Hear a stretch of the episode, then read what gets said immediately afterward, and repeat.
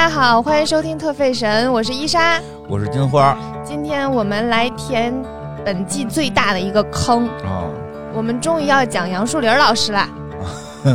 对，我都不知道说什么。这个坑从那个第一期开始就说要录哈，然后居然磨叽磨叽磨叽到了最后一期，这证明这个节目还是很有生命力的。证明我们也是很讲信用的。对对对对，当季好歹给埋上啊。对对对对对，嗯，今天为了做杨树林，特意带了一个大金链子嘛。神经病！不要说那么多场外，嗯，不，这样能浪费一点时间。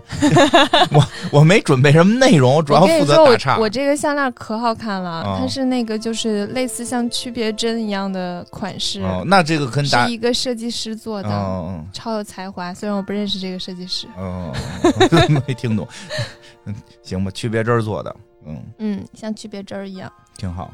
流行 fashion，fashion fashion fashion，什么都不懂，看你穿个大围巾，弄肚子那么大，是显自己肚子不够大是吗？很暖和。金花懂穿了个围巾，然后把那个围巾全都塞在了自己的肚子多里，暖和呀！我穿的这个，然后肚子变得更大。嗯，挺拼 劲儿的。你不是爱说场外吗？嗯，行，这说完了，浪费几分钟是几分钟。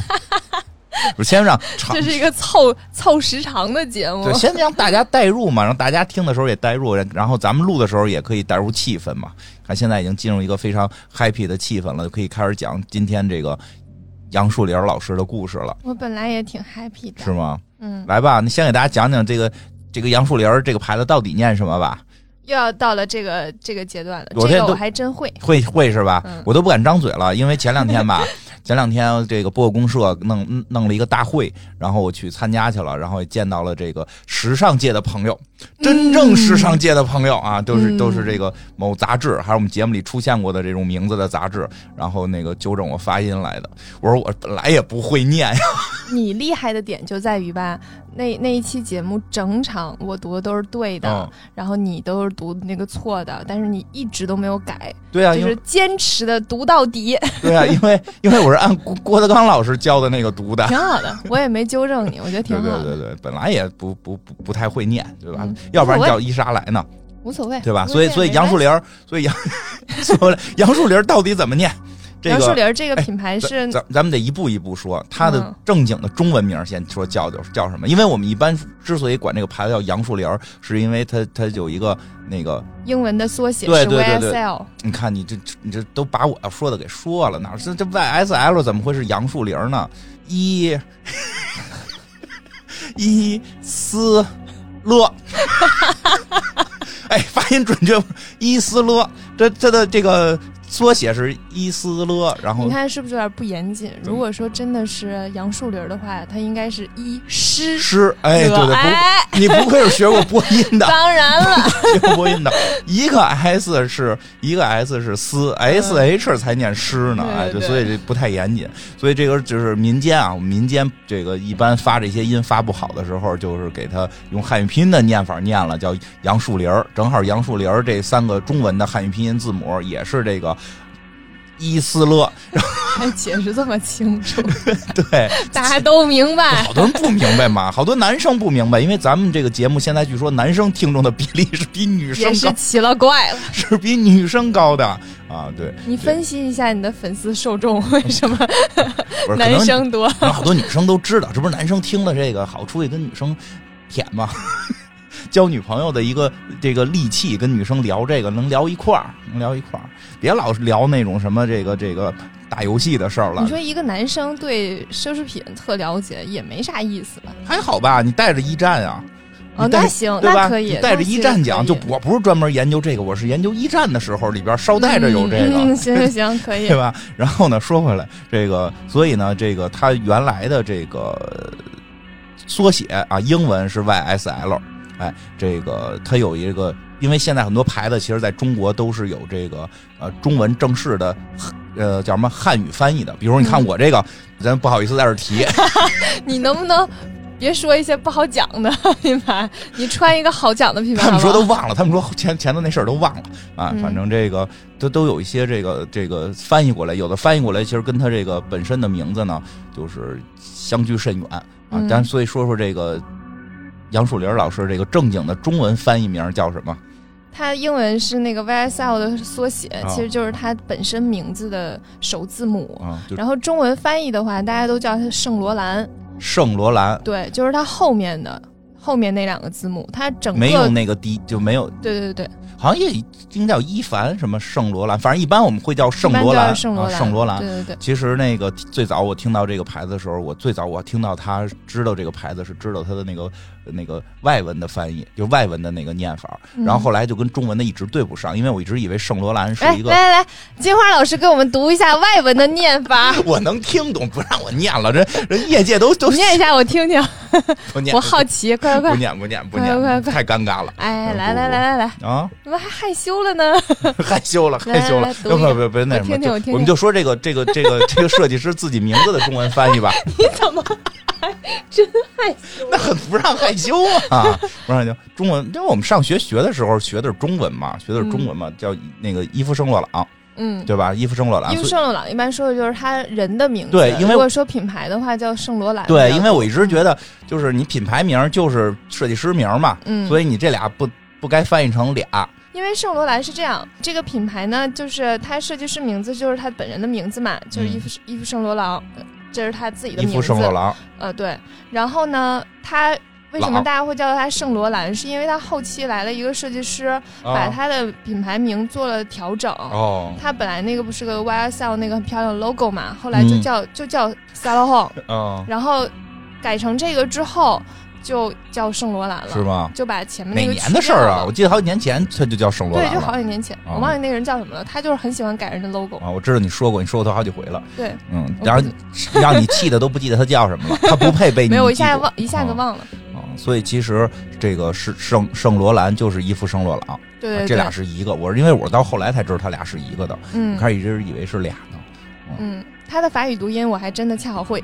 哎，特别棒！来来，我们这个节目是有有会发音的人啊，就别听我的，大家别听我的啊，来吧。就是他的名字叫 Eve Salahon，Eve Salahon，哦那个 R 读 H 的那个音，哦然后 Eve 那个 S 不发音，哦就是 if Salahon，啊，真好听。嗯这就是他的名字。嗯，那个行吧，然后现在伊莎给我们来讲讲这个圣罗朗先生的这个故事吧，因为这个之前也是讲到了，我们这一季的这个这一季的第一期不讲的是这个迪奥先生嘛，对吧？因为这个迪奥先生这个一个得意的弟子就是这位圣罗朗啊，伊夫圣罗朗呢，他是出生在阿尔及利亚的一个地中海的小村庄。啊，嗯阿尔及利亚是一个北非国家嗯啊，因为我们刚才提录的停了，为了我们这个事儿有一个争议，我们后来研究了一下，我对了。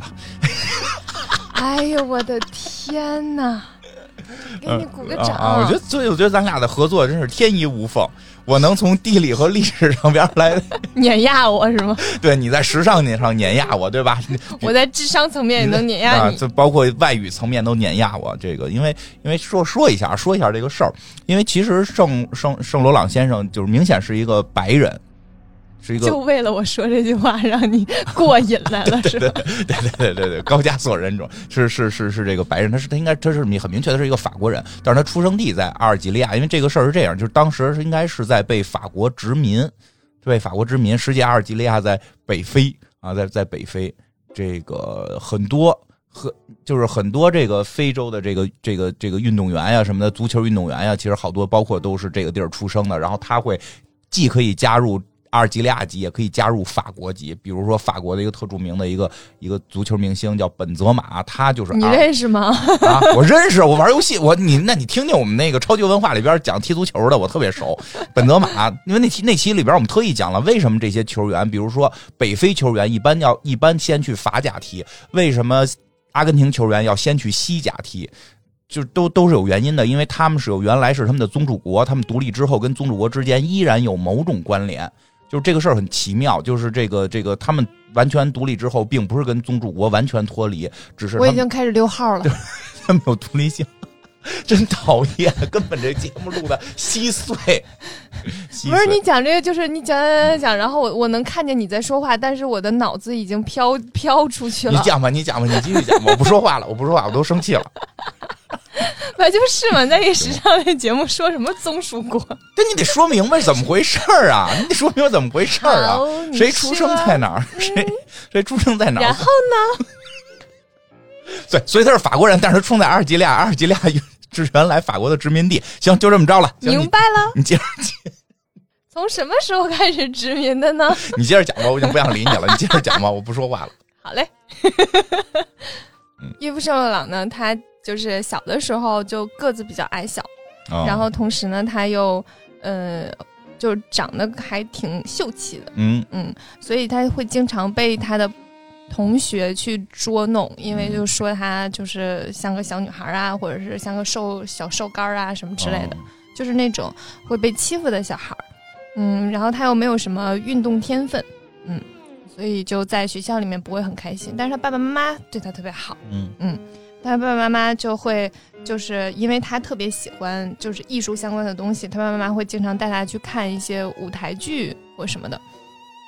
他从小就对于服装特别感兴趣，嗯嗯，他在十一岁的时候跟家人一起去看了莫里埃的舞台剧，然后当时就会被那个就是舞美和大家的服装深深吸引那种。嗯之后他回到家里就做了一件事情，跟我小时候做的事情特别像，就是他把自己看到的演员的服装和那个舞台做成了一个缩小版，哦然后就把那个就是嗯，他不过他他就做的那个衣服全都是画的一些小卡片儿那种，然后给那个就是放在那个一个微缩的舞台上，嗯嗯，然后他家人看到这个之后就觉得他是一个就是有有这方面天赋的人，所以。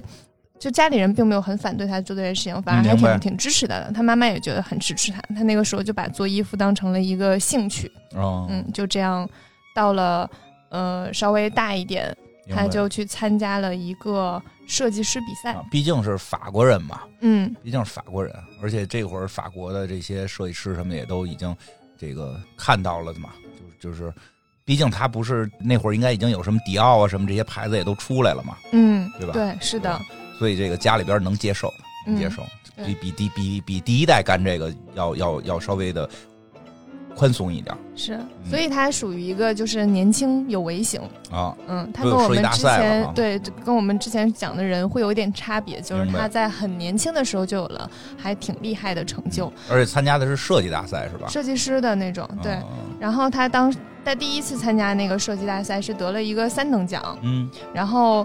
呃，但那个时候就已经被 Vogue 的总编辑哦，布鲁诺夫看到了。哟，那会儿都有 Vogue 了，对，真是够早的。是的，大概一九五几年的啊时候吧、我们录节目这期，这个中国的大陆区的这个 Vogue 的时尚总监好像辞职了。为什么突然来这么一个呢？我也纳闷了。因为我看这新闻了，看这新闻了，希望 Vogue 越来越好。好嘞，嗯他那个时候是得到了一个三等奖，当时就觉得哈、自己好像有这方面的天赋，然后他就去学校开始正式的学习了。那个时候他就离开了那个阿尔及利亚，去了巴黎的一个时装学校。哦，你看还是得知道阿尔及利亚跟法国是一回事儿，这样他好去，他不是。我说的巴黎，对啊，所以我本来就不知道它是一个单独的国家。是啊，，所以我说就是说，如果要不然别人说，哎，二一个非洲国家的人怎么说去巴黎就去巴黎了呢？就是、嗯，好，你说的有道理，特别重要，要不然你再重新来一遍吧。行，你接着讲吧，你接着讲吧，气死我了！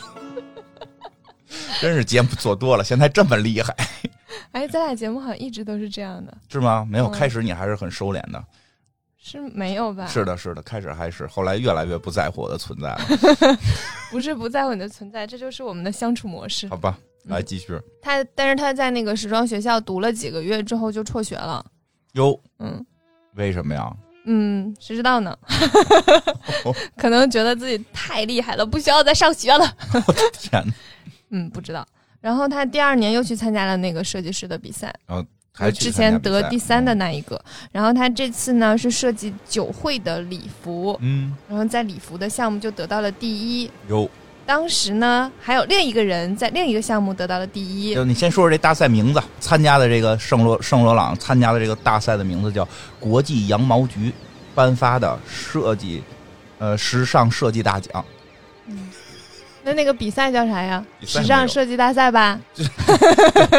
巴黎时尚争霸赛。因为他是说，实际就是说，他是国际羊毛局这个这个这个颁颁发的，因为他等于是还是有有挺重的一个分量的，嗯、并不是一个民间的一个综艺节目。嗯，那就是一个很很大的设计师比赛。对对对，嗯而且是有有这个局，你看，你刚才把我设的那个设问卷儿一下给打断了。嗯我这个设问卷儿特别重要。嗯，重新设问对，就是他当时呢是在酒会礼服的项目得到了第一名，啊，当时有另一个人在另外一个项目也得到了第一名。谁呢那？么这个人是谁呢？你看，然后你就在这儿打断我的。这个人呢就是老佛爷，啊，他是在外套的项目得到了第一名。嗯卡尔拉克菲尔德，对，然后两个人当时并不知道，在这冥冥之中的相遇，就注定了以后的。你干什么呀？你你今天琼瑶啊，今天你负责琼瑶，以后怎么着？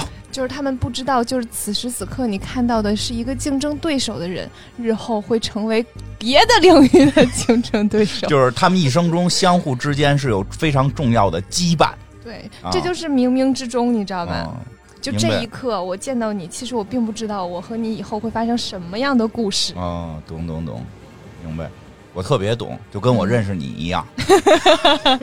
最后折折腾来折腾去，还是就是做了个节目，没事儿，节目也快黄了。可以，没问题，没问题。都对不起泱泱，我觉得泱泱介绍我们俩认识的。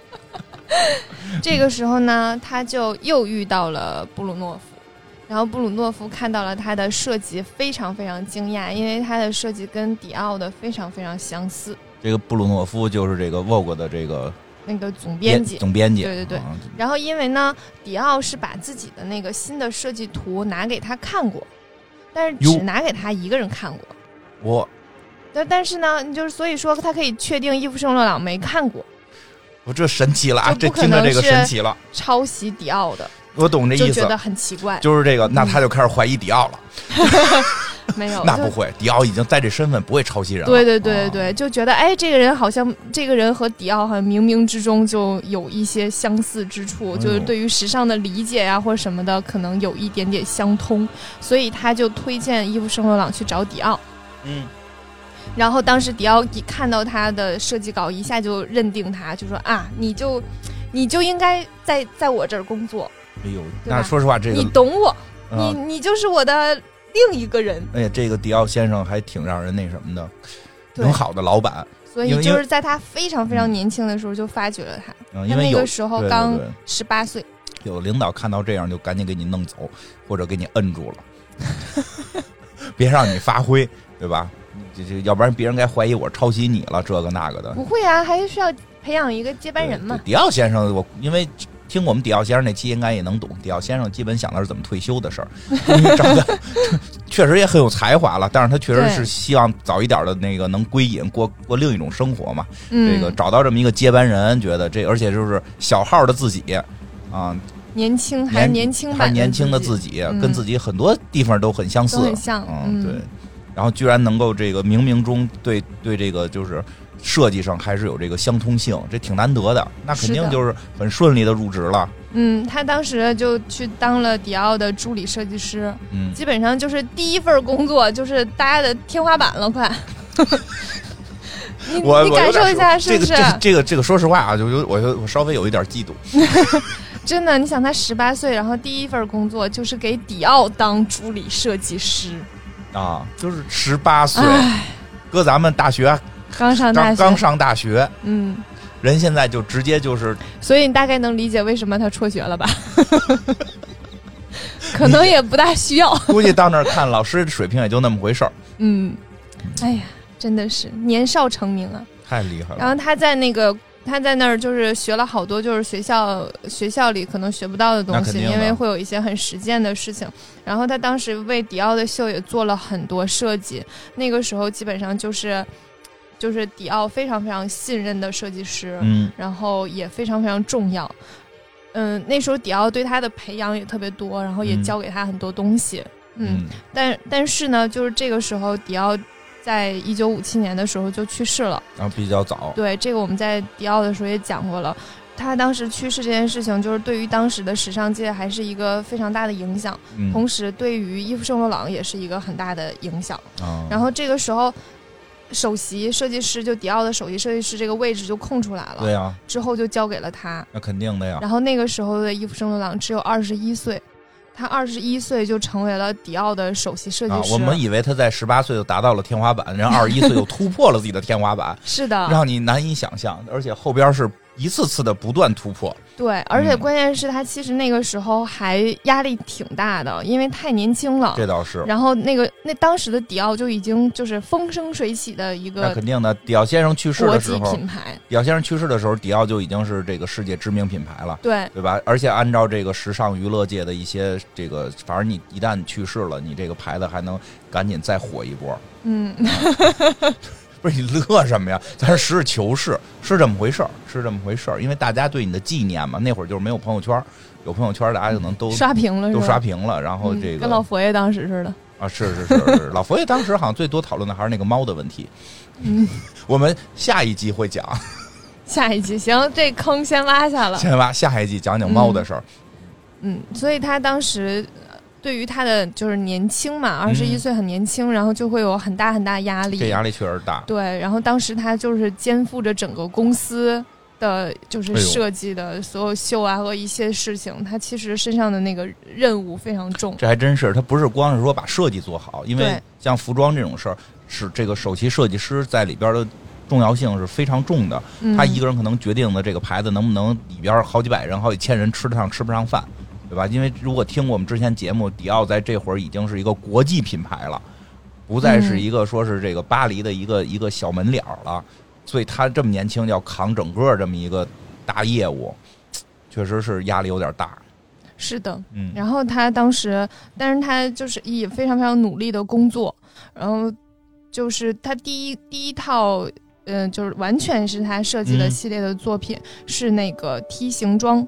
嗯梯形装呢，其实是当时在迪奥的那个 New Look 上的做的一些调整。明白。嗯，就是 New Look 是，就是我们在在迪奥那一期也介绍了，是一个非常凸显女性线条的。嗯。然后它的调整是把它变得稍微柔和一些，然后呃肩膀缩缩缩窄之后再拉高腰线，会呈呈现一个梯形的那个样子。梯形。对对对。等腰梯形。对 对。等腰梯形的面积是上上底加下底乘以。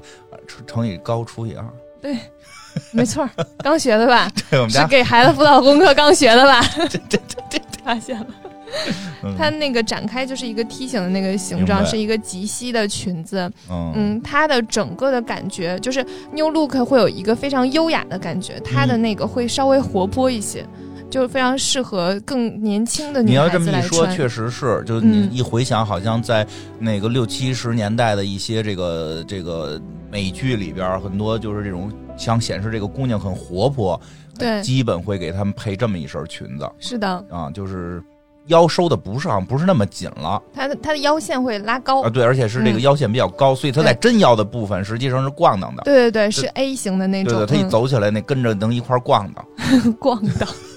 就是因为，因为它真腰部分，因为腰线高了嘛，它的真腰部分实际上是有一定空间的。对，嗯，反正它会就是整体的很俏皮些，对，感觉就是比较俏皮一点。嗯，然后这个系列出来之后，就是非常非常受欢迎。啊，是，嗯，然后大家就是当时在时尚界，就是大家觉得哇，那个伊夫圣罗朗还是非常有才华的啊，他不是不是浪得虚名啊，类似这种，就是大家的评价还是不错的，就是嗯，也也反正是挺努力，然后又挺争气，那就是扛过扛下来了这个。是的。可以，真是说嫉妒归嫉妒，真是有才华。有才华，上帝、老天爷赏饭吃。是的，有的人是得玩命练，人家也不是说人没练，但是人确实太年轻了，太年轻了。在别人还在上大学的时候，别人还在学设计他已经成了迪奥的首席设计师，有了第一个经典款。他已经成为世界最著名品牌的设计师，而且设计出了风靡全球的裙子。嗯，唉。你在这叹息什么？就是 感叹呀，就才华横溢啊！是，嗯，这个时候呢，他遇到了他生命中很重要的一个人，嗯，就是在他办那那场秀之后，啊，然后有有一个人去看了这个秀，这个人叫皮埃尔·贝尔杰，这是谁呢？就是她的男朋友，啊，嗯。他当时呢，就是去看了这个秀，看完秀之后去跟那个设计师致意那种，嗯然后大家就握手啊，聊聊天啊，一起喝个酒啊，你知道，嗯像 after party 那种东西，然后就认识了。认识之后，他们后来就在一起了。哦然后这个人，嗯、对于他来讲非常非常重要，就是基本上与他相伴一生。嗯嗯，然后我们后面会再讲讲到，就是他这个时候他们俩刚认识，嗯然后当时就是伊夫圣罗朗对皮埃尔就属于一个比较依赖性的人，嗯，就比较。依赖他。皮埃尔是一个男生，嗯，皮埃尔是一个男孩子，嗯，皮埃尔当时十九岁，伊夫圣罗朗二十一岁，不想听了，真的，就遇到了今生挚爱，是吧？什么都得到了，钱、名望、才华、爱情，啊，可以。嗯。上帝有时候很偏心啊，嗯，我当时看那个纪录片的时候，就是皮埃尔和伊夫圣朗年纪都很大了，嗯。然后但你能看到，就是两个人还是那种，伊夫圣朗坐在那儿，就是两个腿，就是一个前一个后，然后点一根烟放在膝盖上嗯。蒸，就是基本上没怎么抽那根烟，啊，它就像一个装饰品一样的哦。存在那里。然后皮埃尔就是在一个就是很很家家庭的那个环境里嗯接下接受的采访，就两个人的状态还都挺挺好的。嗯，挺好。是老绅士的那种感觉，特别好。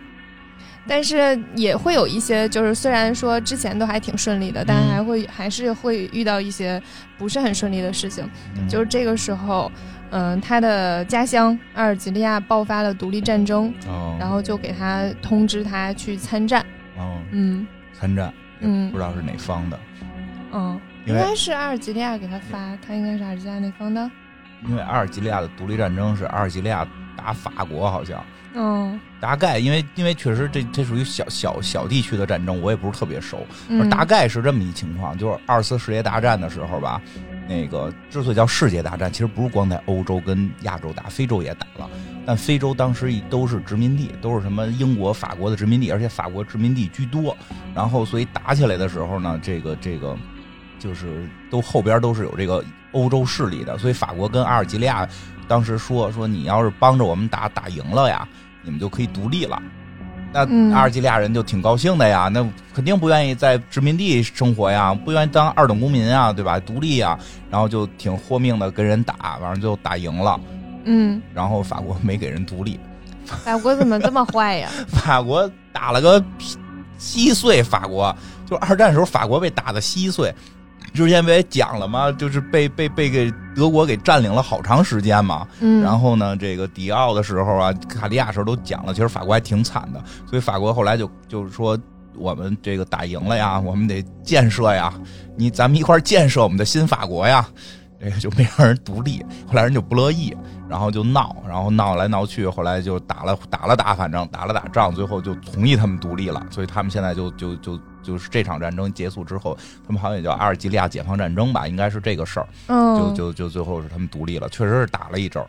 那他现在就已经不是法国的殖民地了，对吗？对，但是好像又由于里边的，好像是由于里边的一些人呢，就是人本身你殖民的时候，就是有很多人是在那儿生活的，嗯，就是可能很多法国人在那儿生活，就是他们好像是有一个选择权利，就是嗯，明白。就是我我选哪个国籍的问题，或者双国籍，就好就就还是好多足球运动员就是就是 法国足球运动员去法，就是阿尔及利亚的足球运动员在法国踢球，就是这个原因，就是这个原因。哦，原来是这样啊！因为因为你在阿尔及利亚踢球的时候，你不算欧盟球员，哦哦，你算法国国籍，你就是欧盟球员。你你欧盟球员是有优惠的，非洲有足球联盟吗？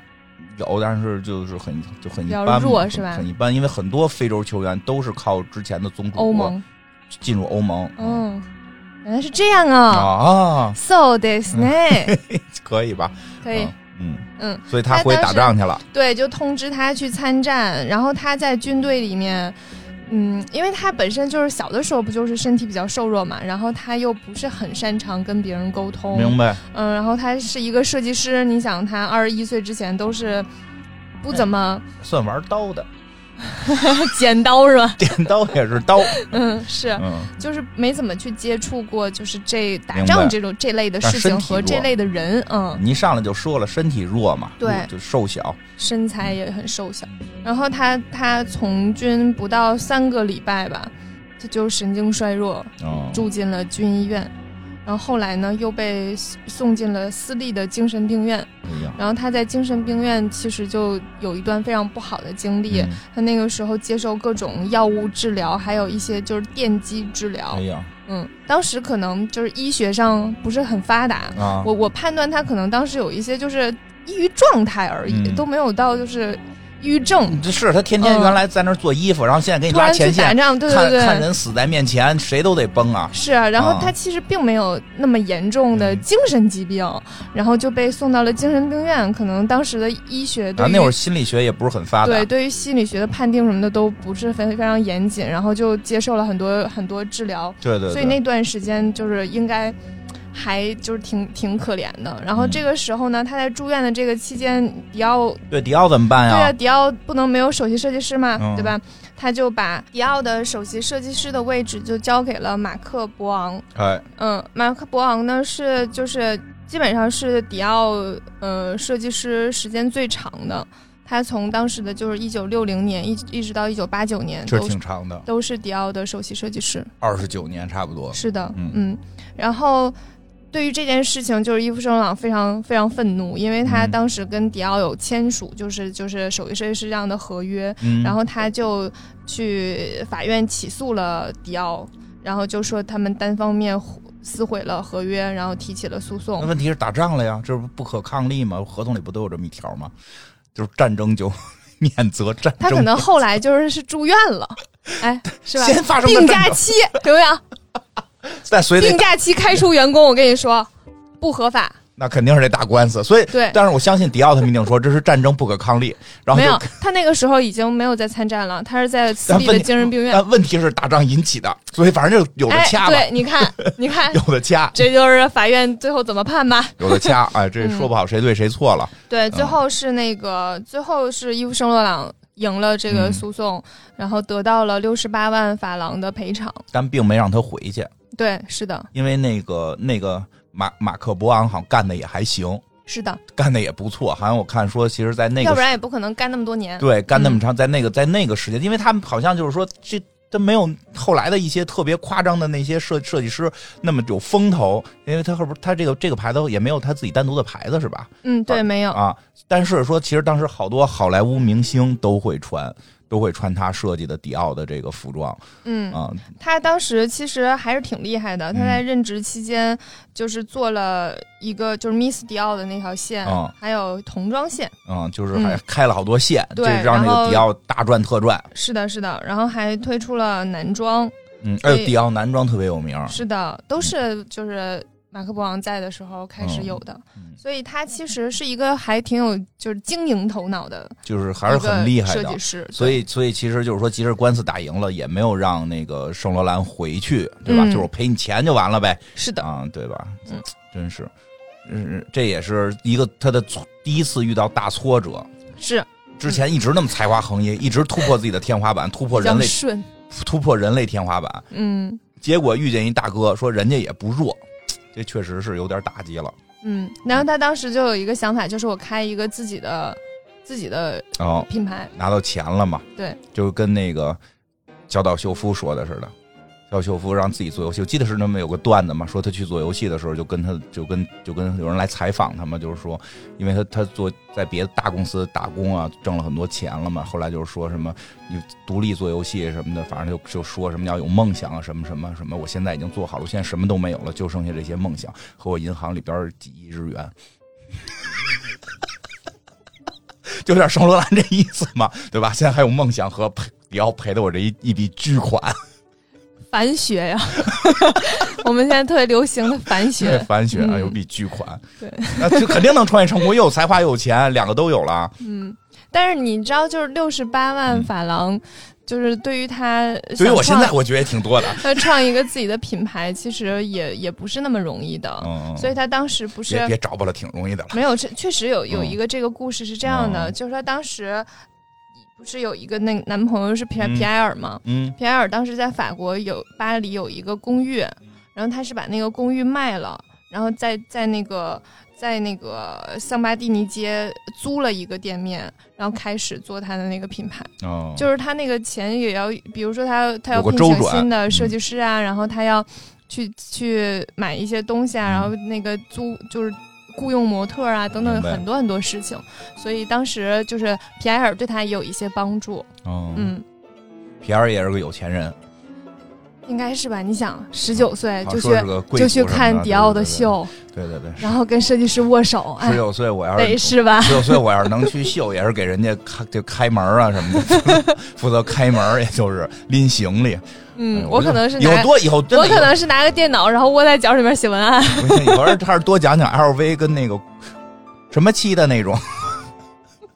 GUCCI 的那种，那个听着心里舒坦点儿嗯，你这什么心态？你说你，嗯，嗯，这个时候就是皮埃尔就基本上是他的呃生活上的伴侣，然后也是他工作上的伙伴。哦，嗯，两个人的关系非常非常密切。嗯然后，一九六二年的时候，他就发表了 YSL 的第一套的系列。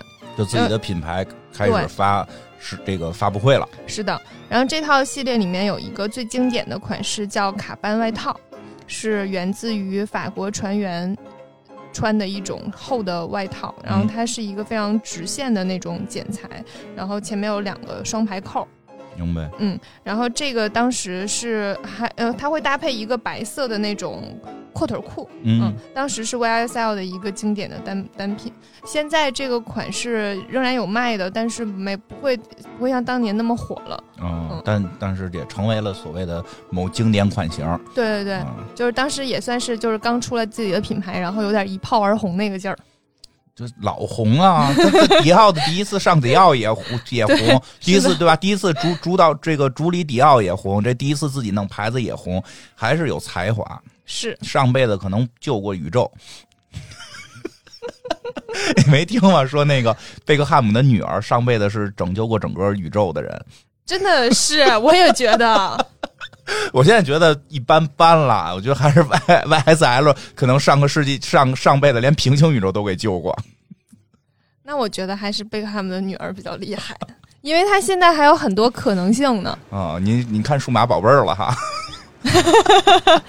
你跟我看他还有数码宝贝儿，很多可能性，她对刚多大呀？对对对，他还以能以，后不可限量嗯，他他还能去数码世界，他还她能真的想干什么干什么他还。能究极进化呢。他接下来真的是，他可以去走时尚的路线，然后也可以去做一个演员啊，也可以去唱歌、踢足球。啊？踢足球，我感觉他那个不大像踢足球的样，嗯，行吧，嗯但没准人家喜欢他。嗯然后他下一个比较轰动的，就是六五年的时候，在巴黎时装周发发了一个那个蒙德里安的一个系列的衣服。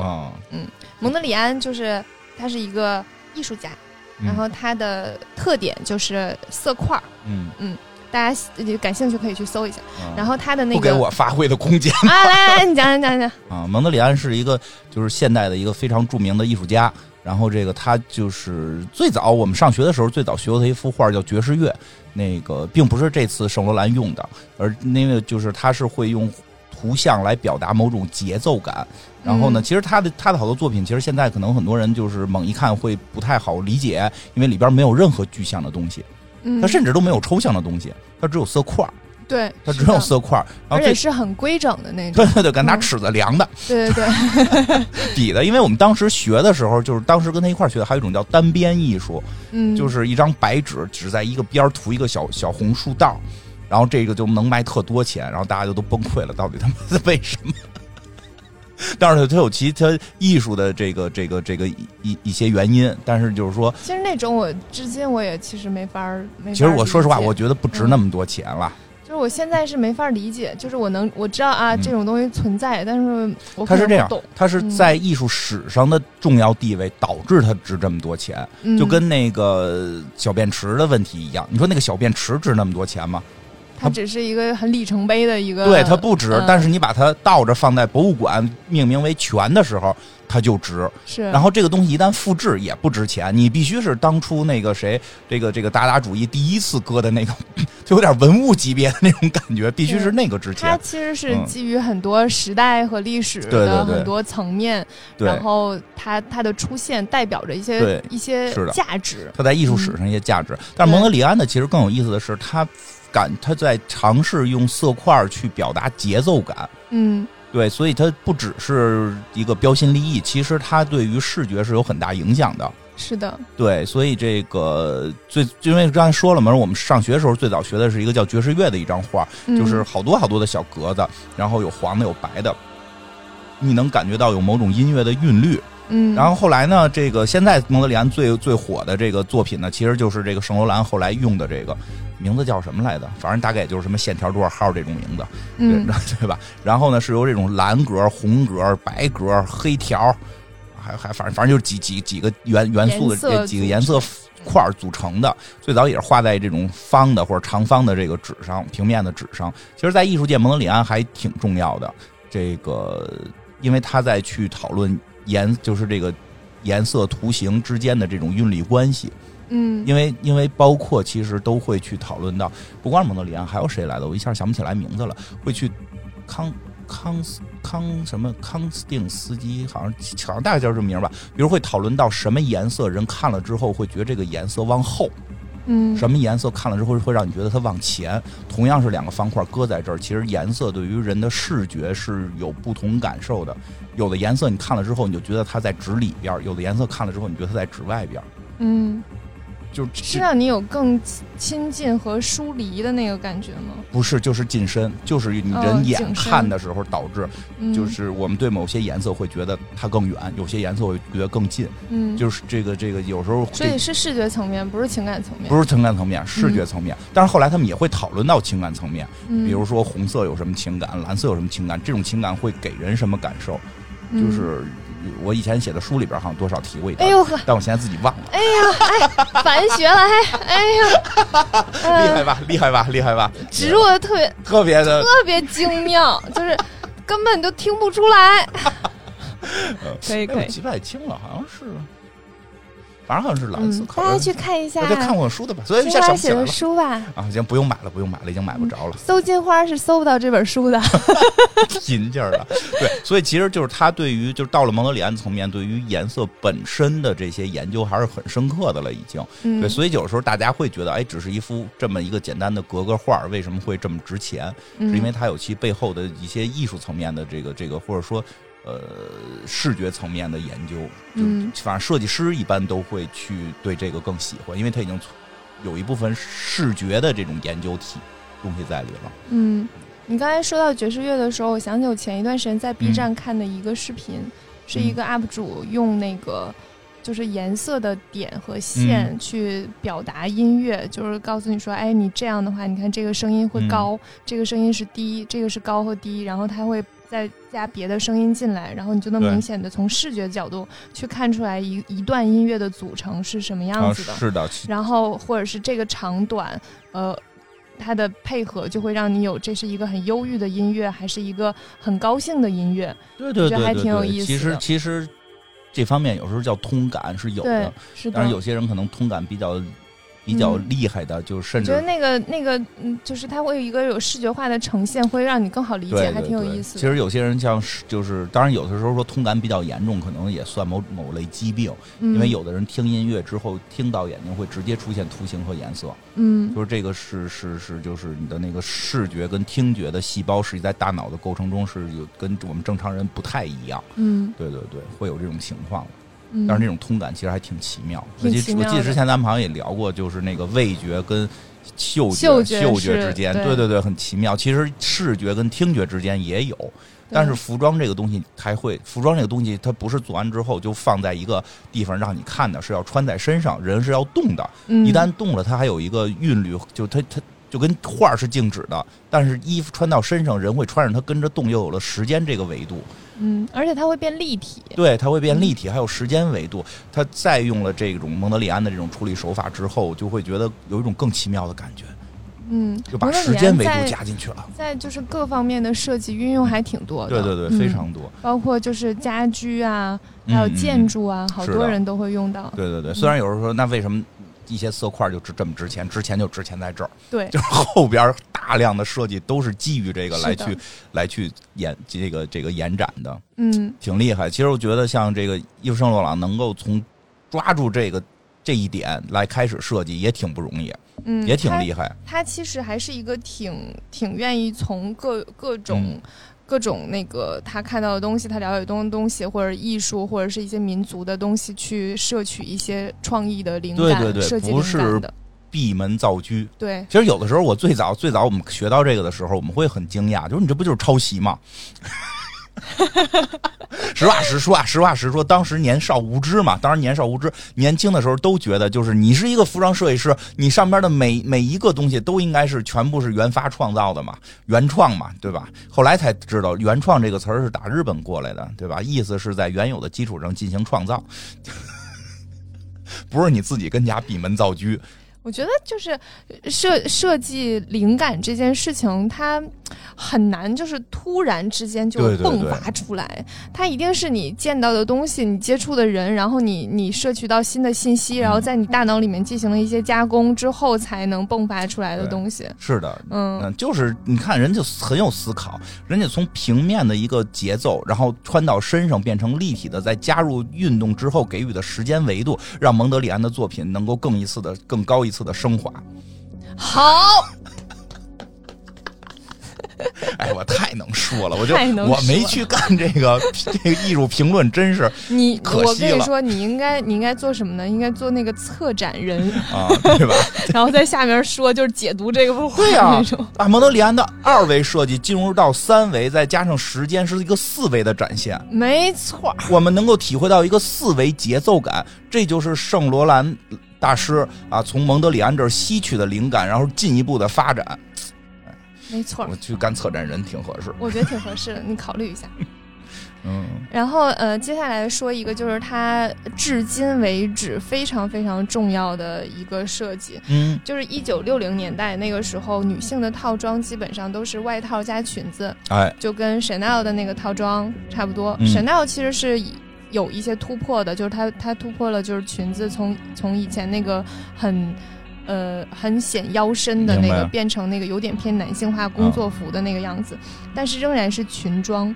那个时候的认，大家的社社会上的认可就是女性就应该穿裙子，哦，不应该穿裤子。明白。嗯，但是伊夫圣罗朗他不这么认为，他觉得女性穿西装是一个非常呃性感的装束，也非常充满魅力。嗯然后，所以他在一九六六年的时候，他就呃设计了一款女性穿的西装，叫吸烟装。嗯嗯，它就是改造了男性的西装，然后变成了那种呃能够去凸显女性特殊身材的一个西装，是黑外套、黑裤子、白衬衫。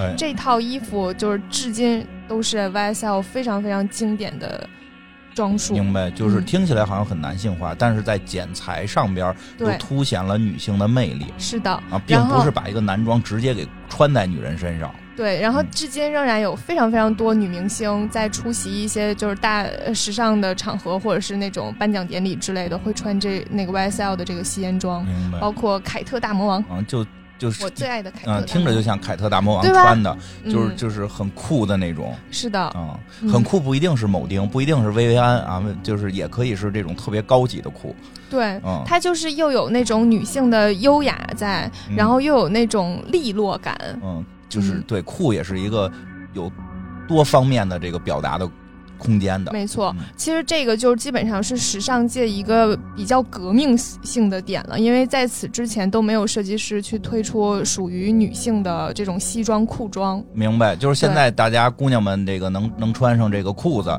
是主要靠这个圣罗兰。对大家穿裤子之前，应该就是默默的感谢他。那个时候，当时有一个事情，就是 YSL 的一个就是像呃门店经理一样的一个姑娘吧，当时穿着就是这一身衣服去到那个丽池饭店，嗯丽，池饭店不知道大家还有没有印象？就 Chanel 当时住的那个酒店。哦，去那儿踢馆，对，没有 去那个去那个酒店门口的时候，就会被门卫拦下，说您的这一身装扮不适合进我们的酒店。哎，这能上热搜。就你就想当时的一个社会状况是什么样子的，然后大家普遍日常认为，就是女性穿裤装是一个非常荒谬的打扮。啊、嗯，其实也能听出来，有时候觉得设计师只是在打扮女性，但实际很，你听我们的这些讲的一集一集里边，这些很多设计师，不管是男不管是女，都是在为女性做平权斗争。对，哎，嗯真是，就是打扮这件事儿不是不好，也能靠打扮来做斗争。嗯，它其实是在传达一个信息，就是女性可可就是和和男性是一样的就是性别平等这个概念。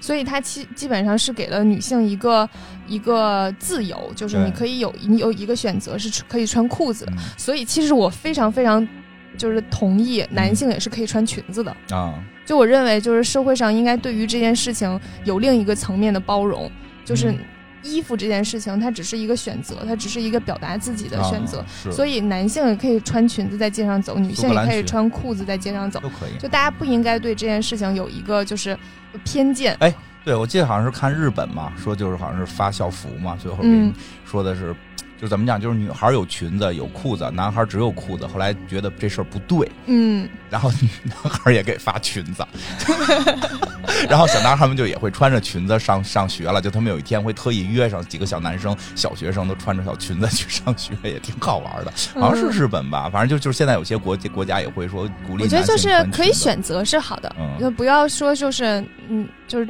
这这一天男生只能穿裙子，啊也不也不对。就是就是它其实是一个选择，就是你可以选择，当你选择完之后，不会不会对大家被大家用异样的眼光看待，我觉得是哎是另一个进步吧，这是我期待的进步。我觉得说的说说的那什么点儿，比其实比较逗的是，我们以前都穿裙子，中国古代男的都穿裙子是子，啊，哪儿没有裤子这个东西呀？对呀、你对吧？这但是不知道从什么时候起，好像就觉得穿就就特奇怪，就它就是一个过程，就是当某个时候的时候，大家认为女性才穿裙子，啊，女性不穿裤子，男性穿裤子，女性穿裙子。当这个思维定势之后，嗯。才会有就是这一次，呃，圣罗朗做了。嗯明白。做了裙，给他们做了裤子，然后是一个很大的一个进步，是一个、一个道理。对对对，嗯实际我就说，其实有时候社会上的好多思维也挺奇怪，它并不是什么啊，自古就这样啊，古人古人都穿裙子，古中国古代没裤子这东西，它嗯就是那种，反正就是跟裙子似的那种，那个那个包起来的，就底下都都空不当的那种。空不当。你穿过裙子吗？我呀，我我上街没穿穿过，裙子可舒服了我上街没穿，我觉得穿丝袜挺舒服的，还啊挺保暖的。啊，暖和是真暖和。就是我在就是冬天很冷的时候，都是穿一个丝袜，穿牛仔裤。对，其实丝特袜还暖和挺还挺保暖的。对嗯，裙子但是丝袜会有一个问题，啊，就是问题啊就是你知道袜子很容易破掉破掉，对，但但其实它破掉一点，然后整个袜子就废了，就特对，就别浪费。掉掉了。不是买那种号称特贵的就不会不会那什么。嗯，也会就很浪费。还没事穿穿穿，裤子里边那个漏就是破点。那哪行啊？哎，你对自己要求真高，看不见嘛，看不见嘛。不行不行不行不行不行，接受不了。好吧，嗯嗯，但是穿裙子真的非常舒服，嗯尤其是夏天的时候穿裙子特别舒服，嗯。哎，你没凉快。你没发现现在到夏天男的也不怎么穿短裤了吗？对，我也觉得很奇怪，但我可能是因为就是大家的普遍认知里面，短于膝盖的裤子啊都、都是就是也不是短膝吧，就是卡大腿根儿的这种，就就就就比较短。就是短于膝盖的，嗯就是基本上是这样的，就是大家普遍认知是短于膝盖的，基本上就是、呃 gay 会穿的，嗯，然后长于膝盖的就有点太丑了，所以可能穿就是穿短裤的人就越来越少了，嗯，其实就是就是就是反正比较短的那种短裤，现在男生也穿的很少了，嗯对吧？特别少。然后，但是我觉得特别逗的是，我们之前做陈佩斯老师的节目的时候，嗯，就是那个年代，什么陈佩斯啊、梁天儿啊，包括啊冯远对征，梁天儿，梁天儿，我见过好多他穿短裤的那个 特照片别短的短裤，跟现在有时候女生穿那种都还特短的，对，连那兜儿现在不都流行那兜儿比他们那短裤得长一块儿嘛？就当然那会儿嗯没那么夸张，那会儿可能没兜，就都是那么短短裤，然后穿一个那个凉鞋，露俩大白腿，就这个这个亚洲人可能大白腿，对，就是亚洲人长腿毛重的也不是特别多，有的就是特光溜，露俩大白腿，离远了看见。特别有意思，其实就是在八十年代就特别火过，嗯啊，，现在这个这个东西好像也变成啊，这个男人好像不该穿，其实就其实我觉得，嗯，有很多限制，很奇怪。是的，我嗯特别不喜欢这样的限制，对，虽然我自己是不会，一般不会选择在夏天穿我觉得好看就行，啊，我我我我个人是这样，夏天一般不会穿短裤，然后嗯一般不会，多热呀！一般只要我是去正式场合，我不会穿现在这种就是运动裤。我但是但是自从我那个退休之后，我就是经常穿，解放了是吧？基本就穿运动裤。所以有人说你哎你怎么变？我说我因为以前上班，我觉得就是就是我我自身对自身的要求，我上班我还还穿睡裤上班呢，我经常你还戴，着猫耳朵上班呢我。经常穿睡裤去上班。对，我就就是每个人的那个那个那个那个就是追求不一样嘛，但实际上嗯就是不应该有一个限定。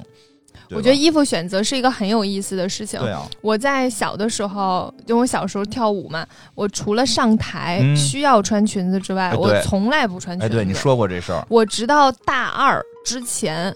基本上没有穿过裙子，嗯就日常生活中没穿过裙子，嗯。我都是穿牛仔裤、背心儿。哦，我那个时候就是觉得，穿裙子就是小姑娘才穿裙子呢。你你是你是老爷们儿，我不是老，我不是小姑娘，然后我是非常酷的姑娘、那种，嗯。就是那个时候你就那会儿你就受到圣罗兰影响了，对，就是我就我得穿牛仔裤、穿背心儿。然后我们当时中学的时候，嗯，初中吧，嗯。嗯、老师还比较保守，老师认为我穿的太少了，哦因为我穿背心儿会露着胳膊，跨栏背心儿，对，然后有的时候我还会穿吊带有的时候前面可能有点低。搁中学是不太合适。你要你要想到一个问题，你周围的同学还怎么学？你不能用这种方法得到全班第一吧？你这就这这有点就是这这有点是属于作弊。考试的时候现场脱衣服，所有人都看我，没人答卷儿。对呀、你比如说，就是你上课你弄一这，你说你坐我，你要是坐我边上，那我上课看你是看老师，你影响我学习啊！我觉得老师不是老师说让你多穿，不是说你是怕你影响别人，你这样的肯定影响。我没有从这个角度去想过，我就是觉得你在干涉我穿衣服。你光想着你是这个什么什么爱自由是吧？放荡不羁爱自由，小猫爱自由，对你没想旁边同学同学。妖总总说我们都是小猫爱自由。嗯，同同周周围同学影响周围男同学了。反正当时就是就是一直都喜欢穿背心儿，一直穿到大二。嗯突然有一天，就是看到一个裙子特好看，啊。就是长裙特好看，嗯。然后就觉得哎，我可以试试，啊。然后就穿了。之后呢，就开始不停的买吊带连衣裙，我就嗯一裙，就是夏天基本上就是靠吊带连衣裙过了。嗯所以当时那个社会上对于伊夫圣罗朗的质疑，就基本上相当于现在一个设计师给男性设计裙子，然后大家对他的质疑是一样的，嗯现在不会质疑，现在会上热搜。还是会有一个非常长的接受过程。嗯，但是伊夫圣罗朗一直都认为，就是他他觉得一个服装设计师的义务是需要去创造出反映时代的衣服。哎，我觉得这个特别对，嗯这是他的一个对于服装设计这件事情的认知。真的，就是这期也快结束了，就在这儿可以结一下。但我真的想说一下，我觉得这个认知特别到位，是的，因为吧，好多时候大家老想着这个我要弄一经典，一一万年不过时。嗯我我觉得一万年能成古董，对吧？我们现在把那个河姆渡的那些东西搬出来，你你过不过时是古董，但是你说，所以就有的时候我觉得就是代表带有时代性很重要。嗯，它基本上就是你看 Chanel 啊、LV 啊什么的，他们的所有设计基本上都是要反映当时的时代。对对对就西时代性很重要。它可能它的时代性有可能会过时，对，也有可能不会过时。所谓时尚嘛，嗯，就我不光是时尚，就是会过时我这说的就不只是时尚了，就是很多在创作一个作品，你嗯不管是一个电影，是一个小说，是是是是一个，哪怕是一个节目，我觉得它嗯的时代性很重要，对吧？你这时这这个时代的人，首先这个时你能感动到这个时代的人，再去考虑到整放到整个整个这个这个宇宙里边去怎样怎样。我觉得那个是你没有办法去预估的，你没有办法去预估说我此刻创造的啊这个作品一定会成为一个经典，被大家呃永流传。对对对，你只能去保证你此刻创造的这个作品符合当下的时代，能够反映当下时代的一些状况或者是一些期许。它是否能成为经典，只能交给时间，对你里边加一点是你自己没有办法预判的里边。加一点时代性的东西，也就是只有现代或许明确知道，只有现代人能听懂。比如闪电五连鞭，六十九岁老同志，无所谓，无所谓。你先你先让当代的人听明白，嗯先让当代的人喜欢上，当代的人喜欢上了，就跟你刚才说这个圣罗朗，这个圣罗朗这个是当代的姑娘们，当时的姑娘们喜欢上穿裤子了，嗯它自然这事儿就成为了未来的一个这个这个这个起点也好，一个源泉也好。嗯当代的人不喜欢，你指望五十年后把圣罗兰的作品放出来，哎呦，这我们我们把他的穿上这裤子吧，这不不太可能。嗯那只可能是后来又有人提出来穿裤子，然后别人说啊，老祖宗们以前想到过，但当时没流行起来啊，可能当时怎么怎么对吧？就是我觉得还是时代性非常重要。嗯，嗯，所以其实就是。嗯，当时他就是这个裤装也是经历了一段时间才会被接受的。嗯所以大家很多时候就是你要有自己的一个表达嘛，对的表达就终会被大家慢慢接受。啊没事儿，不接受的就不接受，然后。呃，最后结个尾吧，就是嗯伊夫圣罗朗曾经说过，就是从我如果让我从一生当中制作的衣服当中选出一样设计的话，我会毫不迟疑的选吸烟装。嗯，已经超出了设计本身能给人带来的很多这个这个感受了，对，有了更多的时这个时代的意义。是也其实是一个很革命性的东西，对，它是一个就是性别平等的重要的里程碑吧。嗯，是的，嗯好的，希望大家男男同胞们有一天可以自由的穿裙子在街上走来走去，嗯，可以，希望你们能感受到穿裙子的快乐。谢谢大家，再见。再见，你怎么这么沉稳呢？大家再见。好嘞，这样可以。